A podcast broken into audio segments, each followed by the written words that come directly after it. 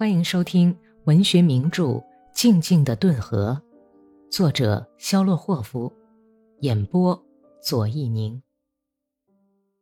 第一百四十五集。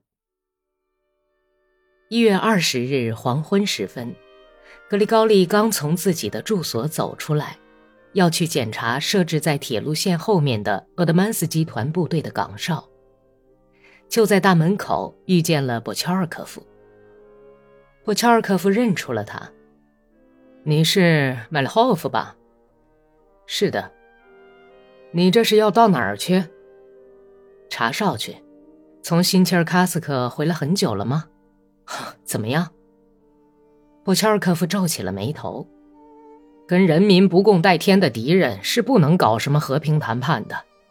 你看他们玩了些什么花招啊？”他们明里谈判，暗中却放出切尔涅佐夫来咬人。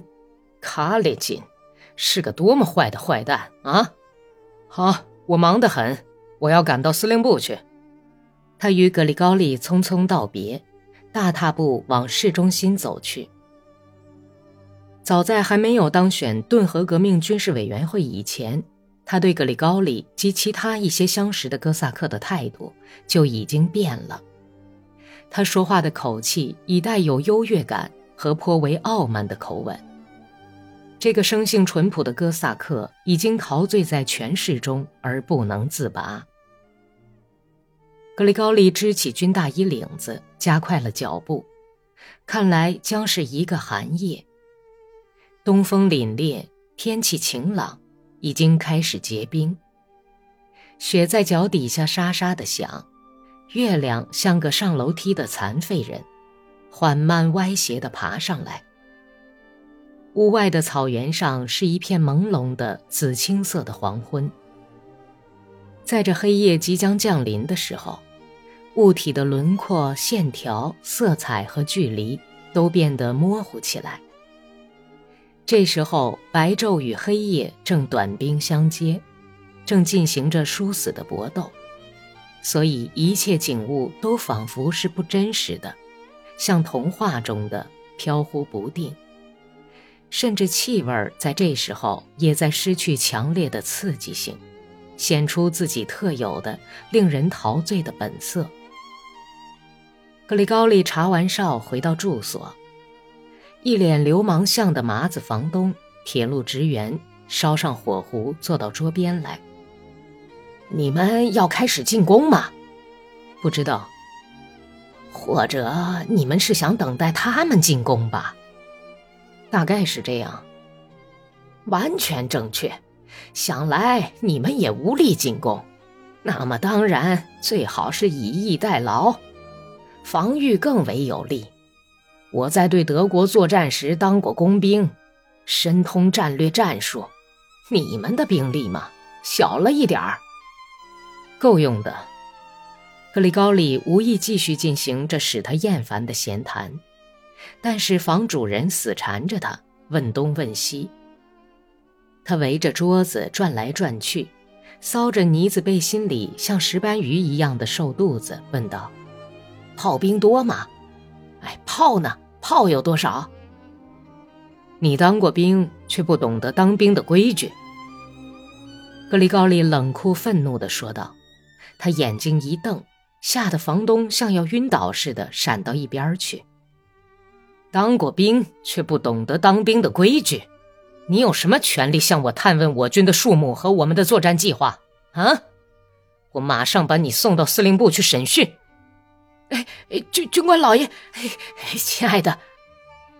脸色苍白的房东把字尾全都吞了下去，急得气喘吁吁。半张着嘴的马脸发了青。都因为糊，因为糊涂，饶了我吧。喝茶的时候，格里高利无意中抬眼看了看房东，只见他的眼睛就像被闪电刺了一样，眨了一下。但是等到睫毛一张开，露出眼睛的时候，神情完全变了，变得很温柔，几乎是崇敬的神情。房东的一家，妻子和两个成年的女儿在悄悄地交谈着。格里高利没有喝完第二杯茶，就回自己的房间了。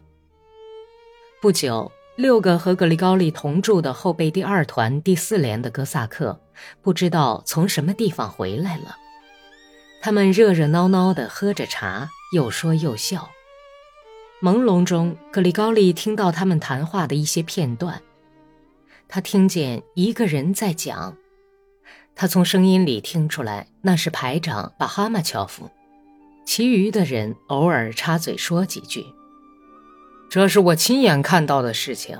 来了三个格尔罗夫斯克矿区第十一号矿坑的矿工，汇报了情况，说我们那儿搞了这么一个组织，非常需要武器，请你们尽量分些给我们吧。可是那个革命军事委员会的委员，要知道这是我亲自听到的呀。他提高嗓门。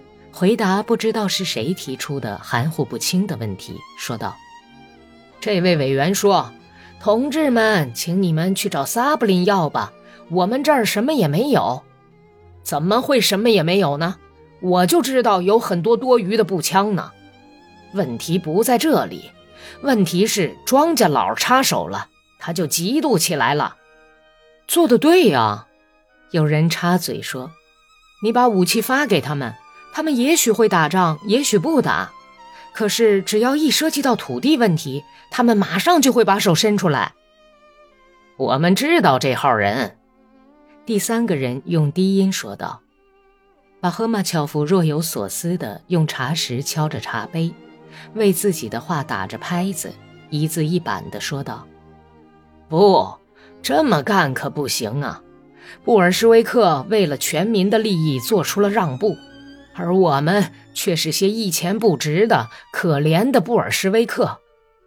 只要一把卡列金推翻，咱们立刻就会去压迫。可是你要知道，我亲爱的，有一个像男孩子似的中音沙哑的劝说道：“要知道，咱们根本没有什么可往外拿的呀。好地每口人不过分一俄亩半，其余的就都是些沙土地、山沟和农场，哪有什么往外拿呀？”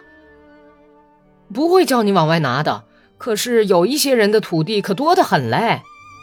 那么哥萨克的军役土地呢？谢谢您了，把自己的土地送人，然后再去向大叔讨吗？瞧你出的好主意。军役土地我们自个儿还要用呢，那还用说吗？哦，多贪心呐！这算什么贪心呐？也许要把顿河上游的哥萨克迁移到我们这一带。咱们大家都知道，他们的土地全是一片黄沙，说的就是这个呀。不是咱们裁的衣裳，也用不着咱们去缝。这种事儿没有沃特嘎喝，怎么也弄不清楚。喂，伙计们，前两天他们抢了一座酒厂，有个家伙掉到酒里淹死了。哦，现在要是能大喝一顿多好，喝的叫他两肋冒烟儿。格里高利朦胧中听见，哥萨克们在地板上铺好铺，打着哈欠，搔着痒，仍然在谈论着土地和土地分配的问题。本集播讲完毕，感谢收听。